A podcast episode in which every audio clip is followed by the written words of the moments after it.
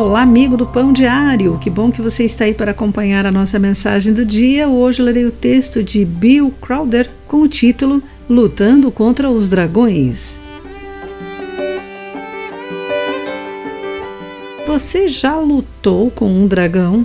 Se não, o autor Eugene Peterson discorda de você. Em uma longa obediência na mesma direção, edição Cultura Cristã 2015, ele escreveu: Os dragões são projeções de nossos medos, construções horríveis de tudo o que pode nos ferir. Para ele, a vida está repleta de dragões. A crise de saúde com risco de vida, a perda de emprego, o casamento fracassado, a criança pródiga afastada.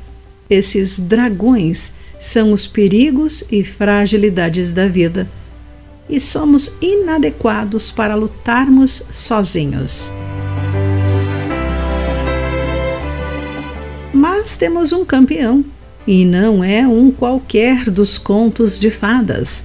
É o campeão maior que lutou em nosso nome e conquistou os dragões que querem nos destruir.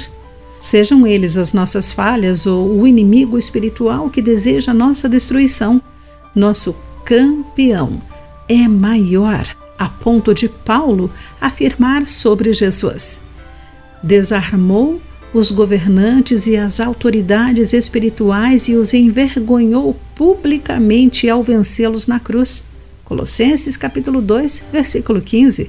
As forças destruidoras deste mundo decaído não são páreo para ele.